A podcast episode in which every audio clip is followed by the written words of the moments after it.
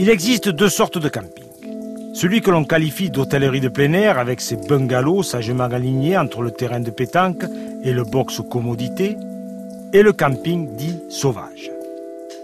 Ce dernier étant la plupart du temps prohibé par l'ordre économique et le calibrage industriel qui tente à concentrer un maximum d'individus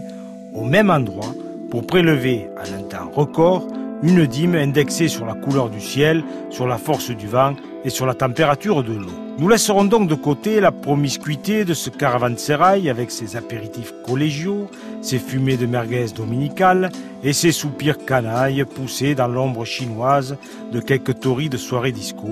pour lui préférer quelques clairières ombragées en capcir ou en haut conflant sans aller jusqu'à regretter le temps de ces toiles de tente lourdes à porter et taillées dans ce tissu avec lequel les États-Unis ont fabriqué leurs premiers blue jeans, reconnaissez que le camping champêtre avait du charme. Bien sûr, il fallait chercher le bon prix, celui qui n'était pas trop en pente, si possible non loin d'une source, légèrement à l'abri du regard des propriétaires et de ce taureau qui vous attendait en soufflant derrière la fermeture éclair. Là, vous retrouviez l'odeur caractéristique de la toile de tente que l'on déplie, l'indispensable pomme de terre pour la foudre, le caillou sous le duvet, les fourmis dans la gamelle et le charme de sévirer où vous n'arriviez jamais à enfoncer la dernière sardine.